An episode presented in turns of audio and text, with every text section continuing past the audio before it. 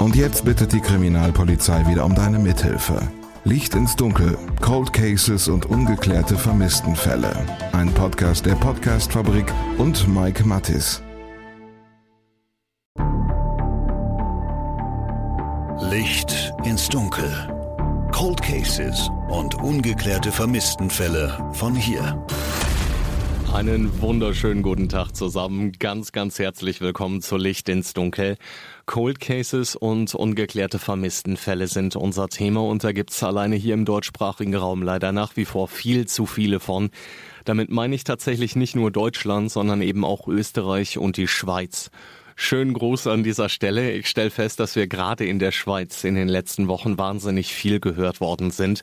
Das freut mich sehr, liegt aber eben vielleicht auch einfach daran, dass der Fall, über den wir momentan sprechen, in Freiburg passiert ist und das liegt Luftlinie ja gerade mal ein bisschen mehr als 100 Kilometer von der Schweiz entfernt.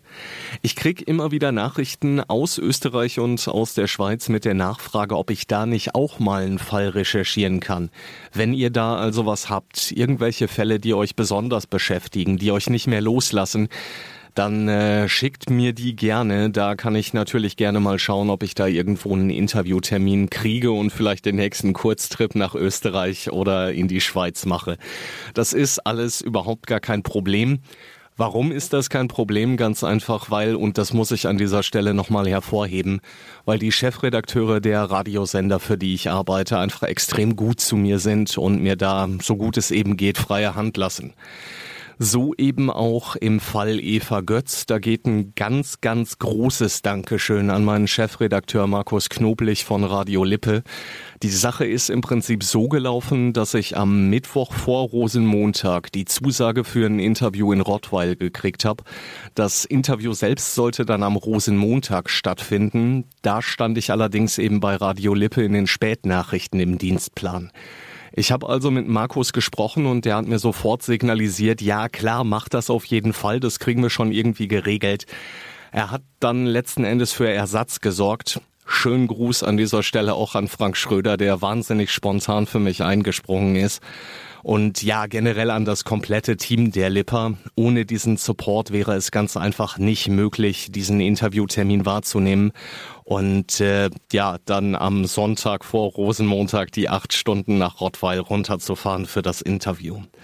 Das macht mich wahnsinnig glücklich, weil nur so ist es möglich, eben über Cold Cases zu sprechen, in denen die Ermittlungen gerade wieder laufen.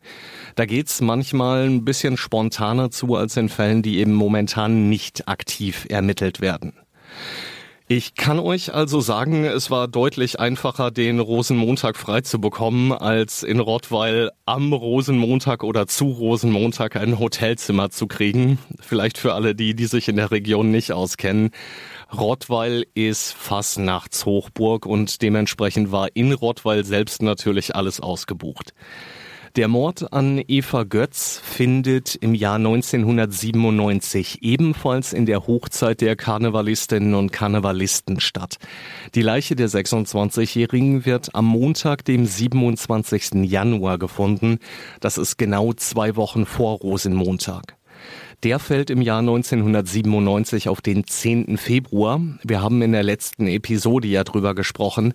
Direkt nach dem Leichenfund gerät eine Fastnachtsparty in Leibverdingen in den Fokus der Ermittler.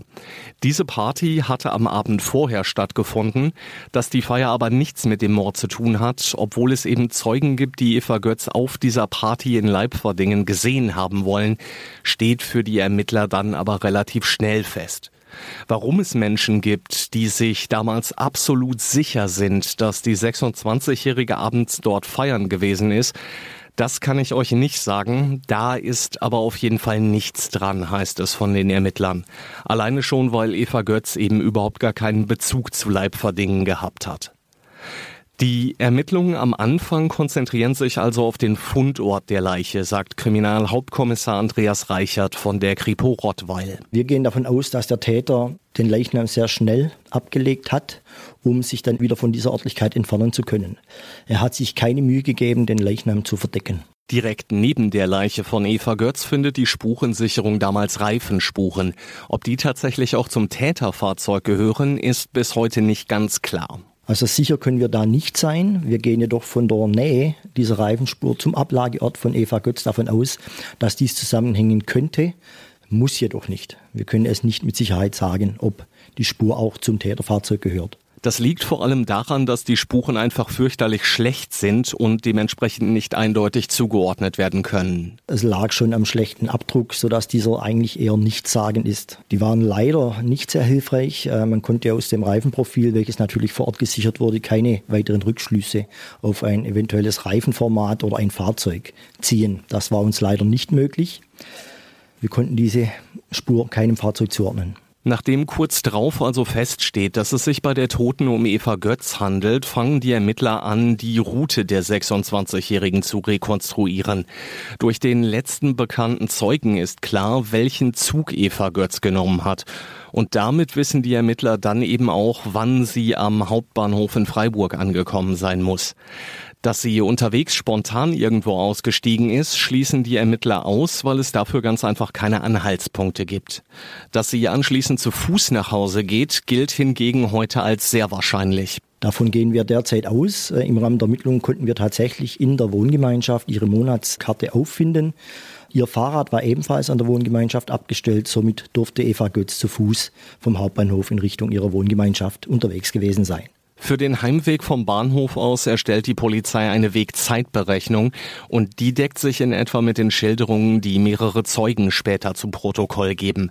Da sprechen wir konkret von den Frauenschreien, die mehrere Anwohner in etwa gegen 21.15 Uhr in der Stefan-Meyer-Straße gehört haben wollen. Wir sprechen über wenige Gehminuten für einen schnellen, geübten Geher innerhalb von sieben, acht Minuten bis zu dieser Anschrift erreichbar. Bis zur Wohngemeinschaft wären es ca. 15 Minuten Fußweg gewesen. Da kommt die 26-Jährige aber bekanntlich nie an. Das Ehepaar, das sich im Laufe der Ermittlungen dann bei der Polizei meldet und von den Frauenschreien berichtet, gilt als glaubwürdig. Wir sehen diese Aussagen als sehr glaubwürdig an, äh, weil eben durch unterschiedliche Personen dieselben Wahrnehmungen gemacht werden konnten. Was das Ehepaar anbelangt, ähm, konnten beide unabhängig voneinander diese Schreie wahrnehmen, worauf sich ja dann der Mann vors Haus begeben hat, um nachzuschauen. Also diese Ausgaben sind glaubwürdig. Zumal sie, wie gesagt, eben auch von anderen Zeugen bestätigt werden. Das stützt die wahrscheinlichste Hypothese von uns, dass eben Eva Götz am Hauptbahnhof in Freiburg angekommen ist und sich dann eben zu Fuß auf den Weg vom Hauptbahnhof in Richtung ihrer Wohngemeinschaft begeben hat.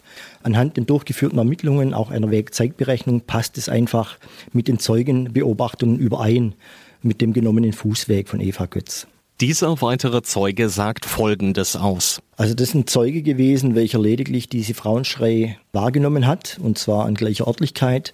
Er konnte jedoch äh, keinen Kastenwagen oder kein Geschehen beobachten, sondern lediglich dies audiovisuell wahrnehmen. Dass der Mann nicht konkreter wird, ist für die Ermittler nicht weiter schlimm. Sie haben jetzt mehrere Zeugen, die offenbar die Entführung von Eva Götz zumindest mal mitbekommen haben.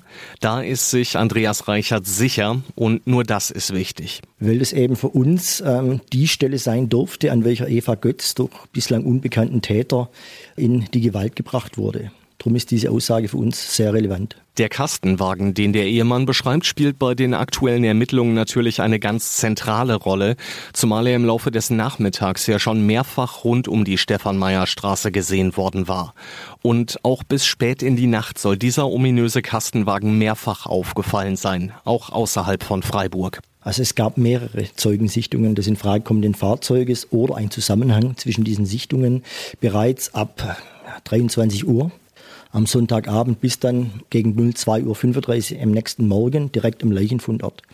Alle Zeugenbeobachtungen beschreiben ungefähr das gleiche Fahrzeug, sodass mit hoher Wahrscheinlichkeit davon ausgegangen werden kann, dass diese Aussagen zusammenhängen durften. Wir haben natürlich versucht, äh, nochmals, nachdem wir den Fall nochmals neu angegangen sind, die gesamten Zeugenangaben zum Fahrzeug übereinander zu legen und es ergab sich hierbei einfach eine große Ähnlichkeit mit einem Kastenwagen der Marke Peugeot des Typs J7. Es kommen aber auch andere ähnliche Fahrzeuge in Betracht, ähnlich dieses Peugeot J7. Also wir können uns nicht nur auf dieses Fahrzeug festlegen. Es ist einfach ein Vergleichsfahrzeug, äh, wo den Zeugenbeschreibungen ähnlich kommt. Der Peugeot J7 und die räumliche Nähe zu Frankreich ergeben hier natürlich Sinn und damit wäre naheliegend, dass der Täter möglicherweise eben Franzose war. Darauf wollen sich die Ermittler aber nicht komplett versteifen, weil es letztlich eben keinen absoluten Beweis dafür gibt. Da sprechen wir später nochmal konkreter drüber.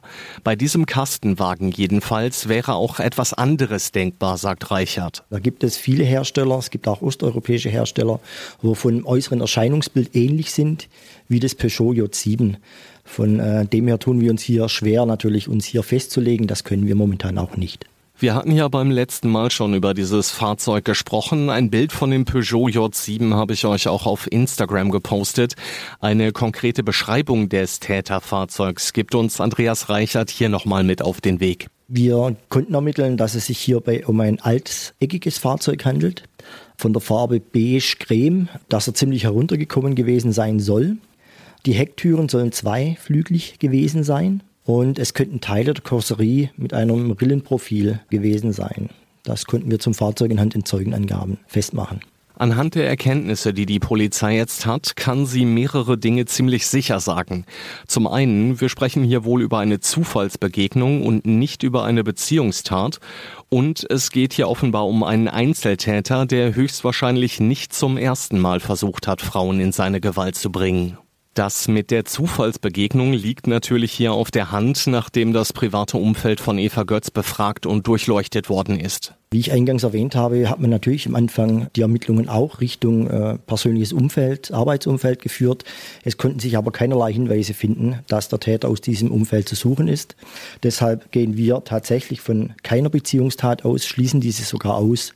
Es dürfte sich äh, tatsächlich um eine Zufallsbegegnung zwischen dem Täter und Eva Götz gehandelt haben. Und das macht die Ermittlungen natürlich noch schwerer, klar. Also eine Zufallsbegegnung ist immer als sehr schwierig anzusehen, weil man hier eben nicht auf einfache Art und Weise einen bestimmten Täterkreis benennen kann, sondern eben das Umfeld durchaus weitläufiger ist. Damit verbunden ist nämlich auch, dass man über den Täter erstmal so gut wie gar nichts weiß. Bei der Zufallsbegegnung gestalten sich die Ermittlungen halt dahingehend schwierig, weil man natürlich nicht genau weiß, was für Bezüge der bislang unbekannte Täter nach Freiburg haben könnte. Hat er dort gearbeitet, dort auch gewohnt, war er nur durchreisend? Das macht es uns einfach schwierig. Bei der Zufallsbegegnung ist eben nicht einfach ähm, das Umfeld des Täters festzustellen, woraus sich wieder andere Ermittlungen dann in der Folge ergeben könnten. Das macht eben so einen Zufallstäter schwierig zum Ermitteln. Was die Polizei aber mit Sicherheit sagen kann, ist, dass es sich hier eben um einen Einzeltäter handelt. Also wir gehen schon von der Art und Weise der Tatausführung und unseren bisherigen Ermittlungen davon aus, dass es sich hierbei um einen Einzeltäter gehandelt haben durfte.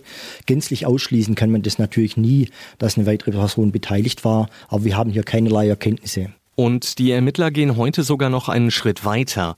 Anhand der Tatausführung sind sich Polizei und Staatsanwaltschaft sicher, dass sie es hier mit einem Mann zu tun haben, der mit hoher Wahrscheinlichkeit eben nicht zum ersten Mal in Erscheinung tritt. Also sicher können wir natürlich nicht sein, das mal vorneweg. Wir gehen aber davon aus, aufgrund des Tatverhaltens, äh, was der Täter an den Tag gelegt hat. Er hat eine entsprechende Planung für die Tat unternommen. Er verschaffte sich ein geeignetes äh, Fahrzeug, in welches er Eva Götz verbringen konnte, verwendete eben Betäubungsmittel, Fesselungswerkzeug, so dass wir eben von einer tieferen Planung ausgehen müssen, was dann eher davon spricht, dass es nicht die erste Tat war, welche er begangen hat. Die Polizei sucht daher also auch heute noch nach Frauen, die damals in den 90ern in Baden-Württemberg und in der Region von so einem Mann bedrängt worden sind. Hinweise wären ganz, ganz wichtig, sagt Reichert. Sollte es so einen konkreten Hinweis geben, dann könnte man das Ganze ziemlich schnell abgleichen und hätte innerhalb kürzester Zeit eine Antwort, ob es sich dabei um den Täter handelt oder nicht. Denn die Spuren, wo wir haben, eignen sich, damit der Täter identifiziert werden kann. Und ähm, da werden natürlich auch regelmäßig Abgleiche in diese Richtung gemacht.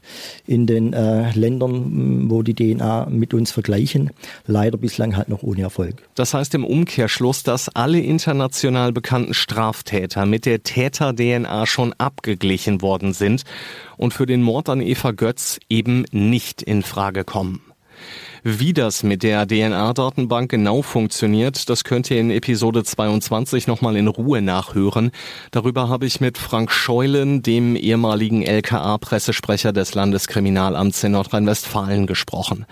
Warum der Täter im Mordfall Eva Götz nicht in der DNA-Analysedatei ist, das kann Andreas Reichert nicht sicher sagen. Welche Gründe da dahinter stecken, weshalb es nicht dazu kam, dass der Täter irgendwo im Rahmen einer Straftat, welche er vielleicht davor oder auch später beging, dann irgendwo in die DNA-Datenbank übernommen wurde.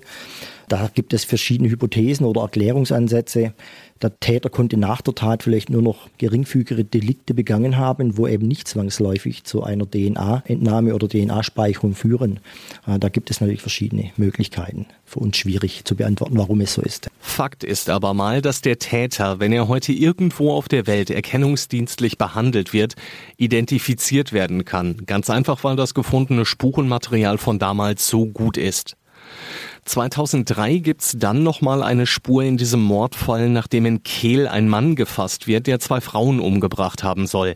Sein Wohnort in Frankreich lag in erreichbarer Nähe zu Freiburg, doch ein belastbarer Verdacht entwickelt sich daraus nicht. In den Jahren um 2011 gibt's außerdem eine weitere Vernehmung in diesem Fall. Ein konkreter Tatverdacht besteht dadurch aber nicht und auch diese Spur führt ins Nichts. In den Wochen nach der Sendung Aktenzeichen XY im Januar 2023 gehen dann knapp 450 Hinweise bei der Polizei ein. Dazu sagt Reichert, diese werden derzeit noch von unserem Team ähm, hier bearbeitet, erfasst, priorisiert und dann in der Folge auch abgearbeitet. Zum derzeitigen Stand kann ich Ihnen jedoch nicht sagen, äh, welche Spur uns da eventuell vielleicht weiterbringen könnte. Das ist noch zu früh. Zum einen will sich die Polizei da jetzt natürlich noch nicht in die Karten schauen lassen und zum anderen wäre es aber eben auch nicht seriös, da jetzt schon was zu sagen. Ich glaube, das dürfte klar sein. Ein paar wichtige Details geben die Ermittler aber doch schon raus. Es ging schon Hinweise ein, wo auch speziell ähm, Personen benannt sind. Immer wieder werden natürlich auch Hinweise gegeben auf Straftaten unterschiedlicher Täter, welches natürlich abzuprüfen gilt. Da sind auch Spuren aus, aus den europäischen Nachbarländern eingegangen, welche entsprechende Spuren beinhalten, welche ebenfalls abgearbeitet werden. Insgesamt sind die Ermittler um Kriminalhauptkommissar Andreas Reichert aber sehr zuversichtlich, dass sie den Mord an Eva Götz nach mehr als 25 Jahren eben doch noch klären können. Wir waren auch wirklich im Positiven überrascht äh, von den ganzen Hinweisen, wo zu dem Fall auch nach dieser langen Zeit noch eingegangen sind. Wie gesagt, eine Bewertung kann ich der Hinweise noch nicht abgeben, aber wir sind sehr zuversichtlich, dass wir den Täter dennoch ermitteln können. Ähm, die Voraussetzungen auch mit vorhandenen DNA-Spuren sind gegeben. Ich bleib da natürlich für euch dran und wenn sich für die Polizei in Rottweil aus diesen Hinweisen neue Fragen ergeben, dann gibt's hier natürlich auch ein Update im Fall Eva Götz. Da würde ich einfach noch etwas Zeit abwarten wollen, bis wir einen Überblick haben über die Hinweise und auch die Abarbeitung der Hinweise. Da ergeben sich dann vielleicht schon noch die eine oder andere Fragestellung, wo wir dann äh, an eventuelle Zeugen stellen könnten. Aber derzeit ähm, wäre es einfach für uns wichtig, wie auch schon in der Fernsehsendung Aktenzeichen dargestellt, dass sollte es Zeugen geben, die eben im fraglichen Zeitraum 26. Januar 97 auf 27. Januar 97 sowohl im Bereich Freiburg als auch auf der Fahrt vielleicht zwischen Freiburg und dem Landkreis Tuttlingen oder in der Nähe des Leichenfundortes selbst irgendwelche ermittlungsrelevanten Beobachtungen gemacht haben. Diese Leute sollten sich dann bei der Polizei melden. Ja. Bei dem Zeugenaufruf wendet sich die Polizei im Mordfall Eva Götz vor allem an mögliche Mitwisser. Natürlich, die Tat ist jetzt fast 26 Jahre her. Es könnte aber dennoch Personen geben, wo sich der Täter eventuell anvertraut hat. Auch diese bitten wir natürlich, sollte es solche Personen geben, dass sich diese bei uns melden. Den Kontakt zu den Ermittlern findet ihr hier. Wir sind äh, nach wie vor unter der Hinweisnummer, welche auch im Aktenzeichen veröffentlicht wurde, erreichbar. Das wäre die Vorwahl von Rottweil, die 0741 dann die 477 und die Durchwahl viermal die 1, also 1111. So erreichen Sie uns auf jeden Fall telefonisch. Wenn das Büro mal nicht besetzt sein sollte, kein Thema, wir rufen natürlich zurück. Sie erreichen uns auch per E-Mail unter der E-Mail-Adresse rottweil.kd.k1.ab-coldcase.polizei.bwl.de. Das findet ihr alles zum Nachlesen aber auch nochmal in den Show Notes. Das habe ich beim letzten Mal tatsächlich vergessen. Larissa und Gregor haben mich da freundlicherweise darauf hingewiesen. Von daher vielen Dank an euch beide. Das ist behoben. Ihr findet den Kontakt zu den Ermittlern also jetzt in beiden Episoden in den Show Notes. Am Leichenfundort von Eva Götz an der L185 zwischen Geisingen und Blumberg erinnert bis heute ein Gedenkstein in Höhe Leibverdingen an den sinnlosen Tod der 26-Jährigen. Und das soll's für heute gewesen sein. Hoffen wir natürlich auch in diesem Fall, dass sich da noch was tut und dass die Ermittlerinnen und Ermittler diesen fürchterlich sinnlosen Mord doch noch aufklären können. Und in der nächsten Episode gibt's dann zum ersten Mal hier bei Licht ins Dunkel ein Update. Da sprechen wir über einen Fall, den ich euch im Sommer 2022 schon mal vorgestellt habe. Da gehen die Ermittler jetzt nochmal richtig in die Offensive und da gibt's eben einige neue Entwicklungen, die ich euch nicht vorenthalten will. Unsere Insta-Community weiß vermutlich schon, um welchen Fall es hier geht. Da habe ich euch mitgenommen zur Absuche im Wald, aber da sprechen wir, wie gesagt, dann in zwei Wochen nochmal ganz ausführlich drüber, sodass niemand außen vor bleibt, der eben keinen Instagram-Account hat. Und wenn ihr mögt, hören wir uns eben in zwei Wochen wieder. Bis dahin, ihr Lieben, bleibt sicher und gesund. Alles, alles Gute euch. Glück auf. Licht ins Dunkel. Cold Cases und ungeklärte Vermisstenfälle von hier.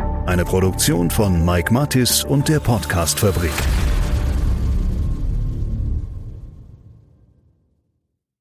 Ein Blutbad an Heiligabend in Gütersloh, ein Giftmord in Bielefeld oder ein Femizid in Preußisch-Oldendorf. Die schlimmsten Verbrechen passieren unmittelbar vor unserer Haustür. Im Podcast Ostwestfälle gehen wir den Verbrechen auf die Spur. Wir sprechen mit Strafverteidigern, mit Journalistinnen und Journalisten, die die Fälle Monate, teilweise sogar jahrelang begleitet haben. Ostwestfälle, der True Crime Podcast der Neuen Westfälischen. Jetzt auf nw.de und überall, wo es Podcasts gibt.